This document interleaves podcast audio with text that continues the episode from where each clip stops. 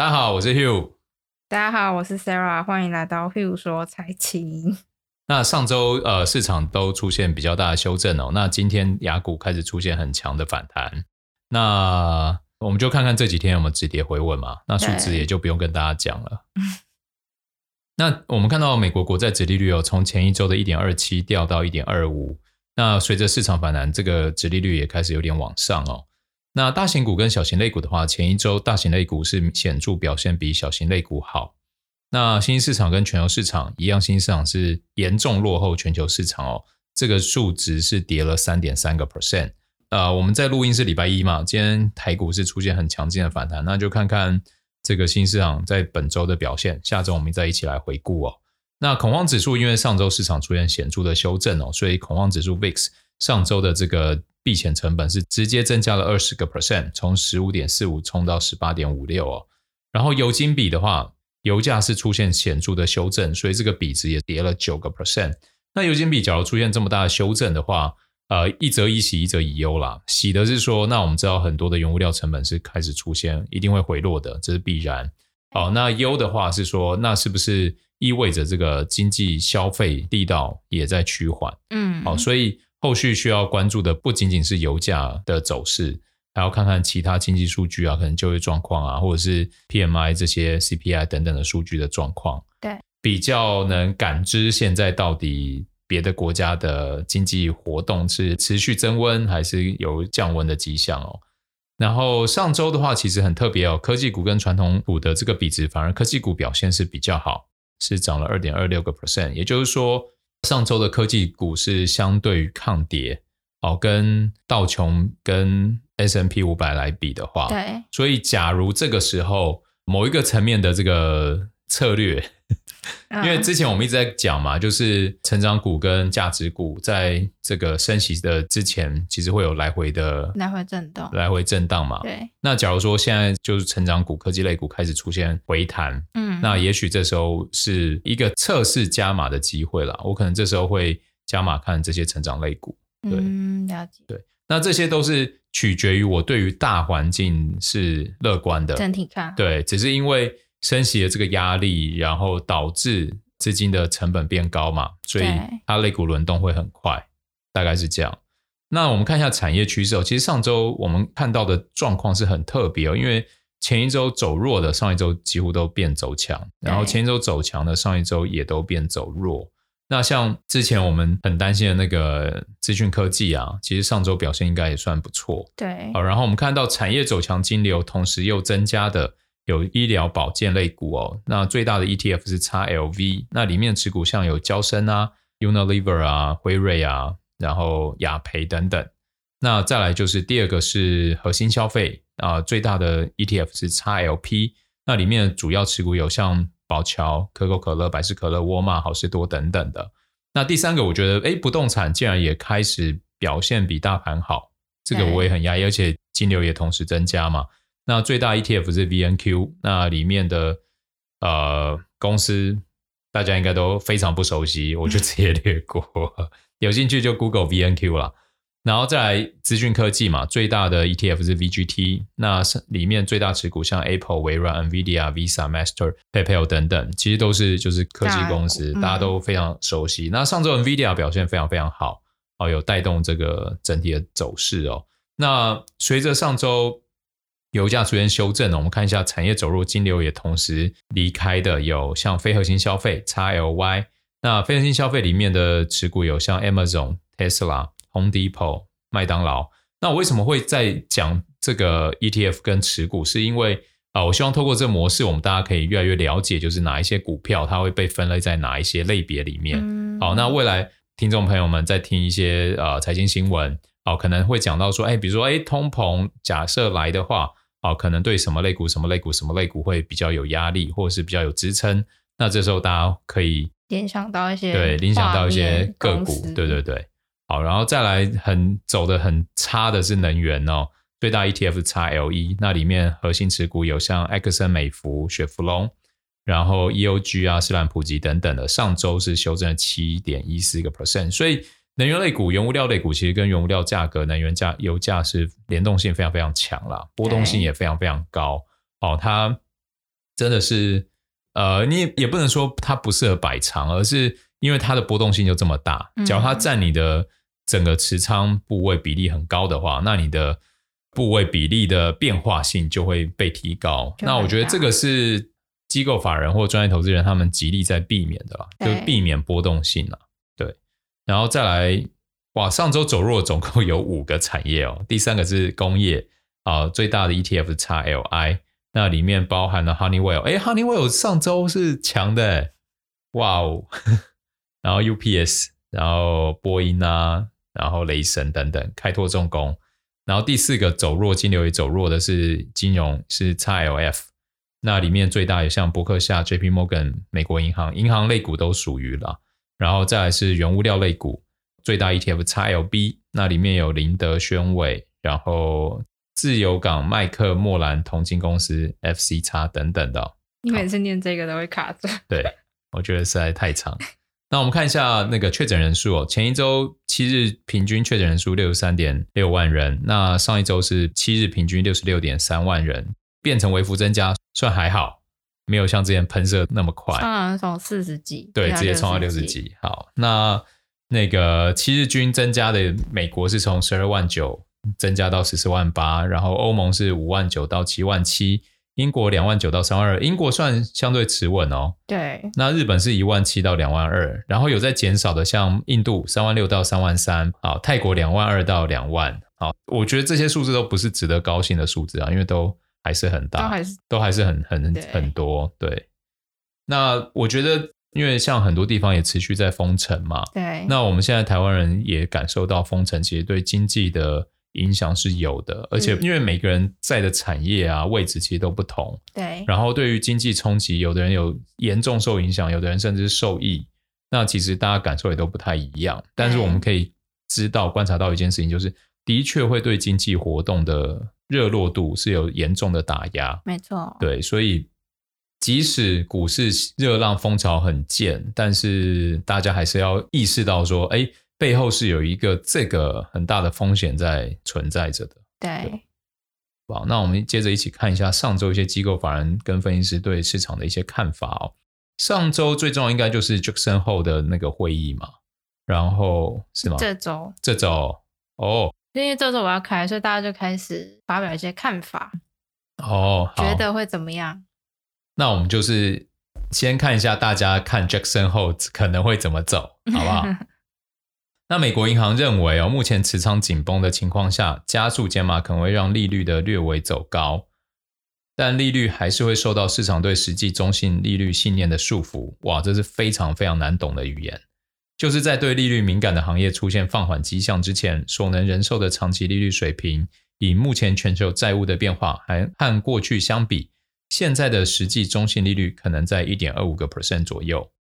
另外，预估 Jackson 后不会发出有关联准会重大政策或减码的信号，但从历史上来看，十年期美债利率会在会议前攀升，并在会议前后两周持平。哦，这其实统计学数据不得不说真的是有参考的价值。价值 对，好。然后 Buckline 认为说，市场大多数认同联准会的临时通膨理论啊，也就是通膨将缓慢的些微超过联准会。两个 percent 的目标，或长期定在两个 percent，所以虽然十年期国债殖利率可能进一步上升，但国债不太可能出现大跌的走势啊、呃。也就是说，十年期利率现在在一点二五左右嘛，可能会慢慢往上走扬，但是不会再像第一季、第二季那时候大家那么大的担忧，说啊可能会来到二点五啊，或者是甚至更高这样。当然，目前我们看到这几周看到金融机构对于通膨的看法越来越。同意这个联总会的说法，嗯，对不对？是不是一直提醒大家不要跟政府对坐？摩根士丹利表示，减码对市场的主要影响是减码将如何影响市场的加息步伐。如果更快加息的预期出现，就表示殖利率将会上升。摩根士丹利假定十二月份宣布减码，并在二零二三年第二季度首次加息，十年期国债殖利率年底将有望达到一点八个 percent。其实摩根士丹利就是讲人话，就是明确告诉你，只要这个减码的是哪时候出来，减码出来升息的步调就会出现。那假如照这个美国，假如十二月宣布减码的话，那时候的殖利率可能会来到一点八。对，这就是人话，非常清楚，不像什么什么好。道明证券表示，七月 CPI 数据更温和哦，帮助市场缓解了对通膨的担忧，并让投资者安心逢低买入美国国债。预计利率会在年底前走高，十年期殖利率在年底有望达到一点七五，但短期上行空间可能仍然有限。秋季会有减码的讨论，以及更强劲的经济数据有助于推高殖利率。我们其实不管看哪一家，他们 focus 都是经济活动嘛，对，然后跟美国政府减码的时机，嗯，才会推论到到底是否升息，对，对啊，那推论是否升息的力道就影响着。十年期国债殖利率的走势，嗯，对不对？所以大家就继续听 Hugh 说财经嘛，要不然怎么办？Hugh 也不知道怎么办，因为随时都在变啊。对啊，这这几个月讲什么好像就被打脸什么，一下说会到二，一下说又往下。对啊，哎，十年期国债殖利率最低到一点一四，对不对？对，跟中间一点八几真的差很多。你假如是用价格来说。那样子的价格等于涨了十二三个 percent 了吧？对不对？是，对，对啊。所以，假如你是在做国债的朋友，那个之前年初的修正是十几个 percent，然后这波反弹也不错啊，对不对？没有，我我是要讲，其实做国债并没有大家想象那么安全呐。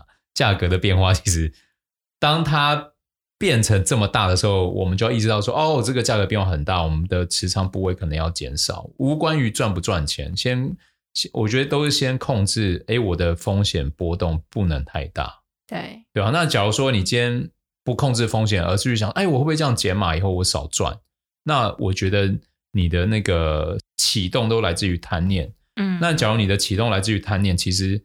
也很容易，你的启动来自于恐惧，就是你会被贪婪跟恐惧操纵着了。对对，那假如说你的启动就是，哎，我就是希望我的 portfolio 我的投资组合波动性在某一个区间里面，比如说现在大环境变不好，我的波动性也可以适时的增加一点。但是当它真的突然超过太多，我第一件事情就是先减嘛，就不要想，连想都不用想，连什么价位没有。我跟你讲，不要看价位。它价位真的没意义啦，对啊，会赚就会赚，会赔就会赔了。你现在早买一点，晚买一点，差一点。对啊，那假如说你今天的部位摆着，你发现说你的波动性极度小，那其实就是你该加仓的时候，对吧？就是你的波动度你要维持在一个还是可以协助你长期赚钱的持仓比例了。对，对啊，好不好？好，那接下来花旗表示，美股如果出现十 percent 的回档是很合理的。最近市场的不安情绪蛮高的，各种不同类型的分析师讯息充斥着市场。那花旗的分析师就认为，以目前的恐慌指数或是狂热指数来看的话，这几个月以来，投资者们已经太过于看多整个市场。目前华尔街也依旧非常滞满，所以市场回调可能就在不远了。尽管第二季美股整体获利的表现强劲，标普五百中有八十八 percent 的公司第二季的财报都优于预期，是二零零八年以来的最高水准。但任何走弱的机势都值得关注，尤其应该要注意营收成长放缓的企业。因此，在市场情绪持续不利的情况之下，加上变种病毒可能导致近期供应链问题恶化。美股如果出现回档十 percent 的情况，似乎非常的合理。因为我觉得十个 percent 修正还好，大家真的也不用太担心啊。假如你今天是大市值的公司，跌个十趴、十二趴，其实你不太会有感觉啦。只是说，因为那个时候的财经新闻会讲说啊，崩盘啊，对，崩盘，大跌啊。然后你可能心情就很受影响，但实际上你很不安，对，你会变很不安。然后实际上你的 portfolio 说真的，说不定影响并不多，嗯，然后你就会砍在低点，对，对不对？所以我们会提醒大家说，看财经新闻或听这些消息，要有自己啊，要有自己的想法是必然啦。只是说你还是一定会被影响。只是假设我们现在已经先给自己一个一个就是剧本，就是说未来这段时间升息前就是一个大盘。大环呃，大盘会在一个那个大的价格区间来回做震荡的话，那那个修正那个震荡，你也就会定调说啊，这就是在升息前会出现的现象。现象，那你就比较不会紧张，甚至你可能还会想说，哎，那现在的机会是怎么样？那你一样回到刚刚，假如在那个震荡的过程中，你觉得哎，我的波动度太大，那我就去减减码嘛。对。那比如说到低点，你觉得哎，在假如它反弹很快，比如说像今天台股一下反弹那么多，来不及追怎么办？那你也不一定要追啊，你怎么知道明天会怎么样，后天会怎样？不知道嘛，对不对？所以，假如你今天是用贪念跟恐惧，你今天就可能会想追，嗯，对不对？然后你可能就会觉得啊，我挂在挂在涨停板或挂在哪里，反正之后可能会继续涨。我们不知道未来会怎么样，也许也许就涨上去，对不对？但也有也有可能往下。对，我们那就在 never know 嘛。但是我觉得就是，所以才会推荐大家回到用波动度去控制自己的投资组合，嗯，对吧？你波动度太大，你就知道说哦，我该。让我影响我波动度大的持股，对对，而你那时候可能就会发现说啊，其实留下来的很容易是好股票，嗯，因为好股票就抗跌嘛，所以市场在修正的时候，它相对跌幅就会变少，嗯。但你可能就会好奇说，哎，Hugh，可是那特斯拉在去年是好股票，今年第一季这样修正，我中间会不会出场？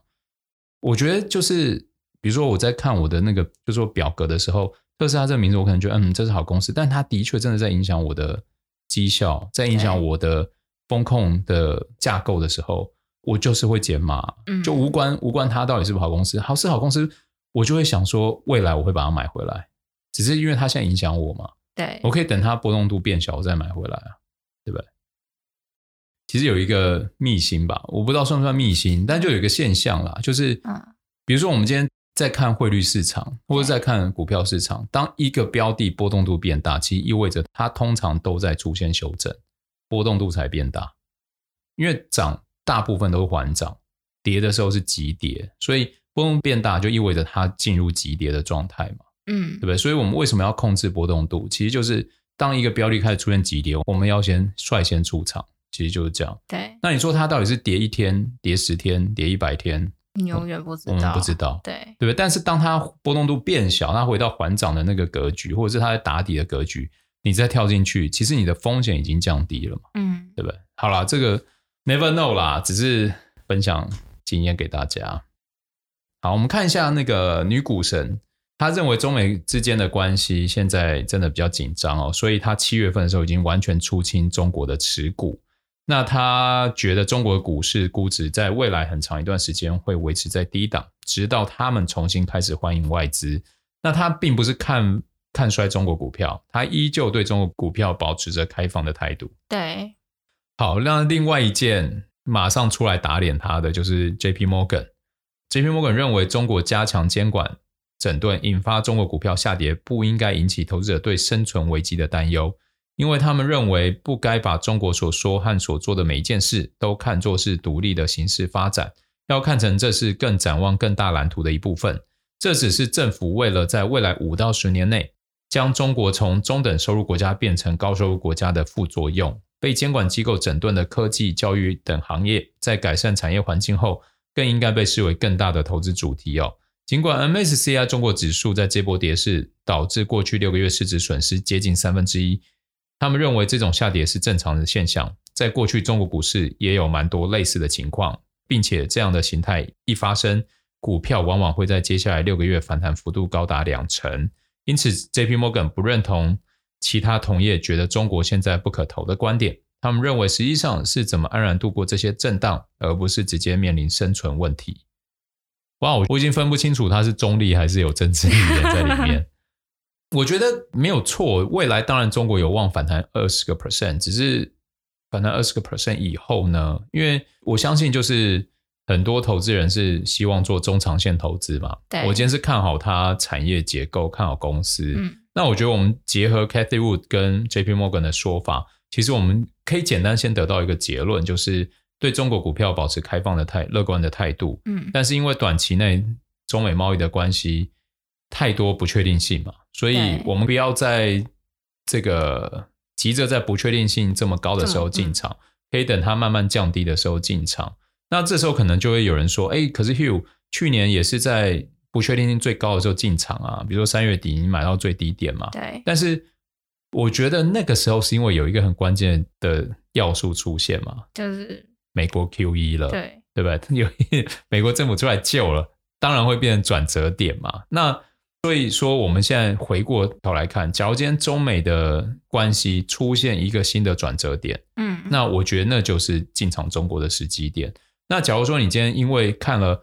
啊、呃，什么财经新闻讲说啊，有 JP Morgan 这机构看多中国啊，要进去买啊，然后你就跳进去买，我们不知道结果会怎么样，但是我会觉得这样子其实并不是很明智，对，因为嗯，你就看嘛，好未来啊，EDU 啊，这种中国最大的教育类股，然后还有他刚刚里面讲的，就是出现三成的修正是很正常，那我们就要想嘛，你能不能接受中国，就说你的持仓出现三成以上的修正啊？那假如它占你的比重很高怎么办？假如你今天六十几岁退休怎么办？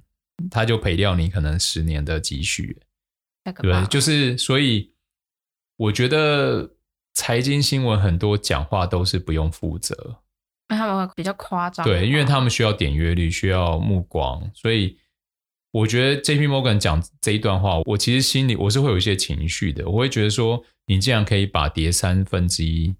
讲的这么的平铺直述，嗯，对不对？对广大股民们来说，很多人已经倾家荡产，对吧？所以我内心会记上一笔，觉得嗯，这一家讲话没有良心。对，再来又是他们，对，因为中国现在在实施 COVID-19 的确诊数减到零的政策，所以他们表示这可能会导致石油需求面临风险。他们他们也受 Delta 影响嘛。嗯蛮严重的，对啊，就是虽然确诊数看不到，嗯、对啊，但，但是是蛮严重的。知道从这个微信啊这些各方面都是嗯有感受到。对，那因为这样，他们就将年底原油的价格预测从八十三美元下调至七十八美元，因为他们觉得现在实施的限制措施比他们原先预期的更严格。所以，因此不得不对第三季的原油价格重大的下调，可能要等到中国开放边境，还有美国向欧欧盟开放边境，呃，正常的国际旅游才会让预测的数字比较正常。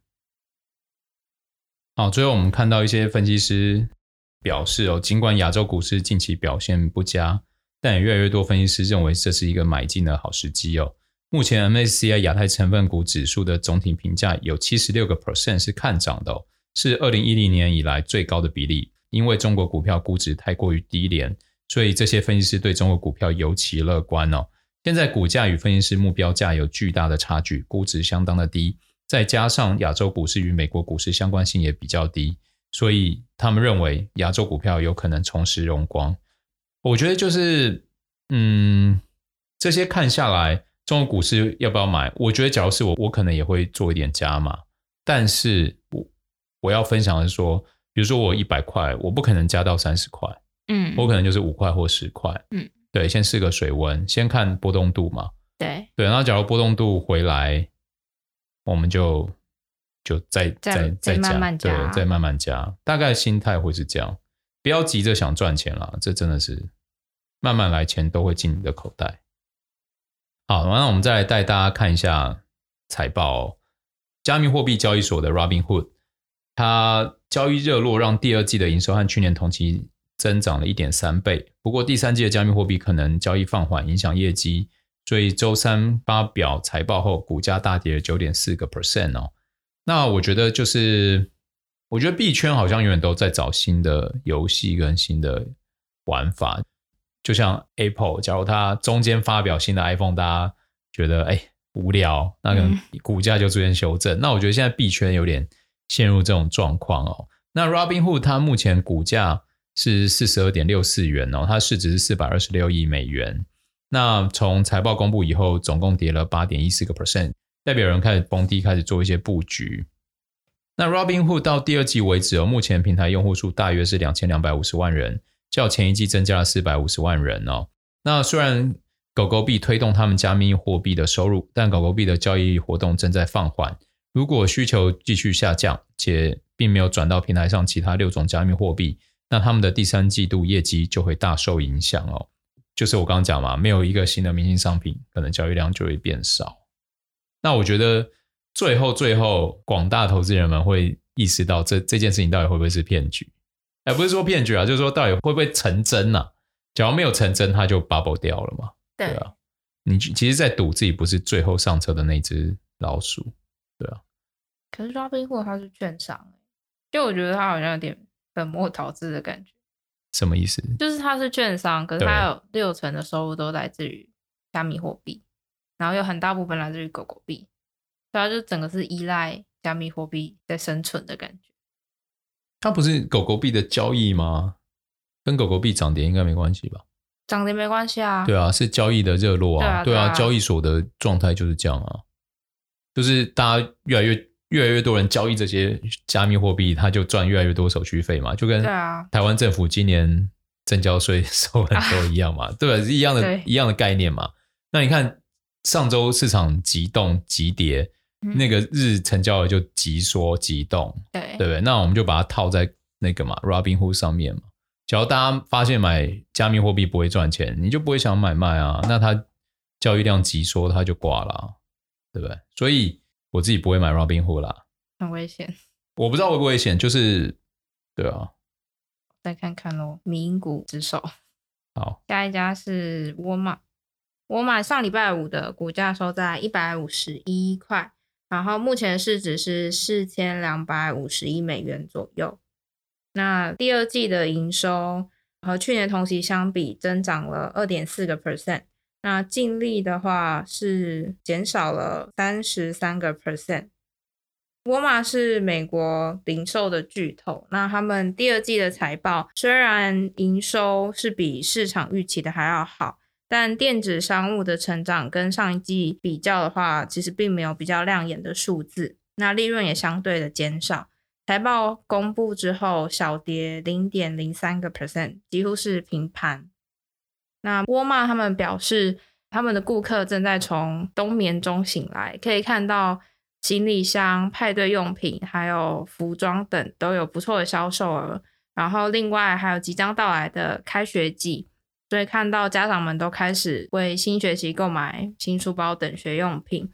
虽然最近 COVID-19 的病例增加，但没有发现呃客户的购物模式发生变化。也表示不用担心零售业的供货还有通膨问题，因为他们已经租好专用的船只进口货物，并且做好库存管理，提前为开学季还有接下来的 Black Friday 的购物季做好万全的准备。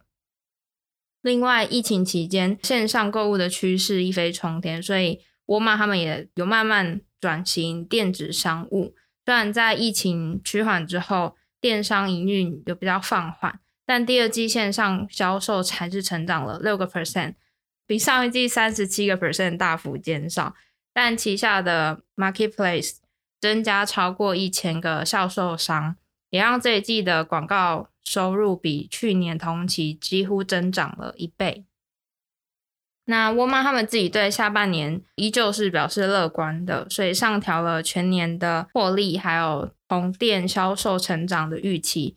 并且预计今年的电子商务销售额会达到七百五十亿美元。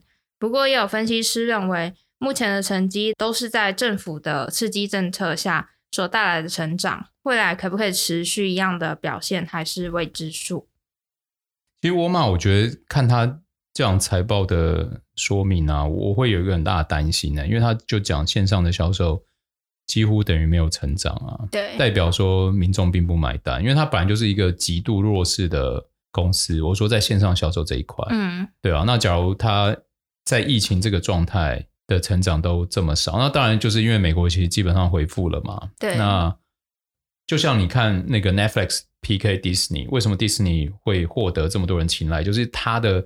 那个订阅人数增长速度非常非常的惊人嘛，对，从两百万就冲到什么几千万，冲到一亿了，嗯，所以你看沃尔玛，嗯嗯嗯，哎、嗯，怎么没什么增加？然后还有一个新闻是，Amazon 这一季有打败他们，变成最大销售额的零售商。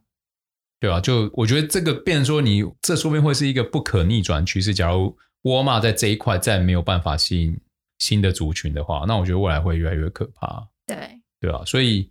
这家公司当然是一个很强大的公司，只是假设它线上销售这一块持续没有办法增加的话，我会对，就是它可能就不会在我的职场里面。嗯，对。那我们来看一下 NVIDIA，NVIDIA 现在股价两百零八块。从财报公布后涨了六点七个 percent，目前市值是五千两百零四亿美元。那分析师目前的目标价平均数是两百二十美元。那它的营收跟去年同期比增长六十八个 percent，跟上一季比是增长了十五个 percent。净利跟去年同期比增长了两百八十趴，跟上一季比增长了二十四趴，其实成长都还是非常非常快诶。对，它交出了非常漂亮的这个营收数据，然后也给了一个。很漂亮的第三季猜测，所以当天股价后又继续上涨哦。因为目前全球半导体供应链还是一样供不应求嘛。那再加上现在很多产业都在发展游戏、智能跟加密货币挖掘潮，都对于 NVIDIA 的晶片需求大增，所以 NVIDIA 现在就处于一个事业超级上升期啊。就是在其他竞争对手来影响到它的这个市占率之前，我觉得它都是一个可以持有的超级公司啊。应该算是这样吧。嗯，我也觉得。对啊，那你看它像它图像设计的晶片年营收增长了八十七趴，那目前占营收六成。然后电脑网络产品的晶片营收年增四十六趴，占营收四成。所以无论是哪一块领域的这个营收成长度都非常非常高。对，如果晶片最后的用途来分类的话，可以看到一个大亮点是游戏占整体营收将近一半，年成长八十五个 percent。第一个当然就是像 Switch 嘛，那 Switch 里面的处理器就是 NVIDIA 的晶片，而且 NVIDIA 也表示下半年整个供应链的交货时间会变得更长，所以假如你还没买 Switch 的朋友，可能要再等一等啦。然后资料中心则是年增长三十五个 percent 哦，创下历史最高的营收纪录，主要是企业采用率上升，有超大规模资料中心客户，像我们之前有提到 Amazon 除了电子商务云端服务。使用的都是跟 NVIDIA 合作打造的专属 GPU。另外，NVIDIA 也以四百亿美元收购英国的晶片设计公司 ARM，目前仍与监管机构商讨中，因为担心会有资料中心市场的垄断问题，沟通时间可能会比较长。那我觉得看到 NVIDIA 第一个当然就会想 AMD 跟 Intel 嘛，对，然后这就看看。那你也可以看到近期三星的股价好像不太好，嗯，类似了，好。最近的韩股表现好像并不是很好，那我觉得就是大家都在竞争同一块饼，或者是开发新的饼。其实像 NVIDIA 算，就因为早期其实大家对早期大家并没有那么在意图像晶片嘛，对，也是这可能六七年它才慢慢慢慢变成显学，然后尤其那个挖矿晶片出来以后嘛，对，对啊，所以我觉得。投资股票有一个很大重要，就像女股神 Cathie Wood 在看的东西，它其实就是看改变人类世界未来的那些公司或公司或产业，对啊，因为那是新的饼。因为我觉得我们很容易会用旧的饼去算说，哦，那这样子它的营收啊，它的占比，对不对？但是我觉得股市资本市场其实美丽的地方都是在于新的饼的出现，对不对？你看我们现在看到的这些大公司，Apple 也是因为新的饼啊，对不对？手机。然后 Apple Store 对不对？那 Amazon 也是啊，对不对？Facebook 更是嘛。对，在 Facebook 之前，谁在那边用什么社群媒体？对，对不对？所以呃，我觉得，假如未来大家有看到一些新的饼，然后是可以拿小资金，因为就像 VC 创投一样嘛，其实他们就是在投这些新的饼。嗯，对，那他们会去做好很多的风控，然后去抓好这些机会。那也有赔掉很多钱的准心理准备。对，但如果你放一一小个比例就还好。对啊，就是所以我觉得那个就是关键嘛，就是你你要赔赔得起的钱啊，主要就是怕很多人是觉得哇，这太看好，我要倾家荡产。当然你成，你可能就变亿万富翁，直接退休。没错。对，那你也可能不成，那你也可能就直接人生毕业，对不对？所以不要这样嘛。好，最后我们来看一下上周一些经济要闻哦。那美国上周首次申请失业救济金人数是三十四点八万人，降到疫情以来最低点哦，也就是经济活动一直在回温，算是不错。嗯，对。然后 Fed 的会议记录有暗示，今年开始缩减购债计划可能是适当的。然后 Fed 主席鲍威尔将在本周五于华盛顿时间上午十点，就台北二十七日晚间十点，在 Jackson Hole 央行年会上就经济展望发表谈话。鲍威尔可能会就 Taper 释出更多细节。Taper 是什么？就是减债。哦，减债。好，就是减债计划。好，那也就是可能下周的市场 会因为周末这件事情会有点会有一些震荡哦。对，对，那我相信应该不会是往坏的方向了。很难，我觉得很难往坏的方向，因为大家都已经通膨这件事情已经打预防针打到不行了，有，有很大的预期。对，那再来是美国计划从九月二十号开始向大众提供 COVID-19 疫苗的加强针，以应对全美的 Delta 病毒的疫情反弹。那再来是美国政府将对特斯拉自动驾驶系统启动正式调查。因为自动驾驶系统在辨识停放在路边的紧急车辆，有发生了一些问题。那再来是特斯拉的 AI 日，人工智慧日，他们揭露了人工智慧的训练电脑系统 Dojo，还惊喜的推出了特斯拉的下一个大型专案，就是特斯拉机器人。对啊，好像你以后就会有一个机器人管家了。这好像诶，以前有一个电影。那个威尔史密斯演的，对不对？什么？我们有代沟吗？就是 就是每一个人每个家庭都会有一个机器人，机器人帮佣这样，然后他会协助你打扫啊、买东西啊、跑腿，嗯、类似这样。好，那结局是？结局就是机器人叛变嘛，然后他怎么拯救这这个事情？哦，我好像知道，对对对，很好看呢、欸。哦、那部片我知道，我知道，没有代沟，好好 没有代沟。那最后一则是微软将大幅上调 Microsoft 三六五商业版的订阅价格，新价格将会在六个月后生效。好，那以上就是今天的 Hugh 说财经。那有什么疑问、好奇，请来信留言给我们。对，好，拜拜。再见，拜拜。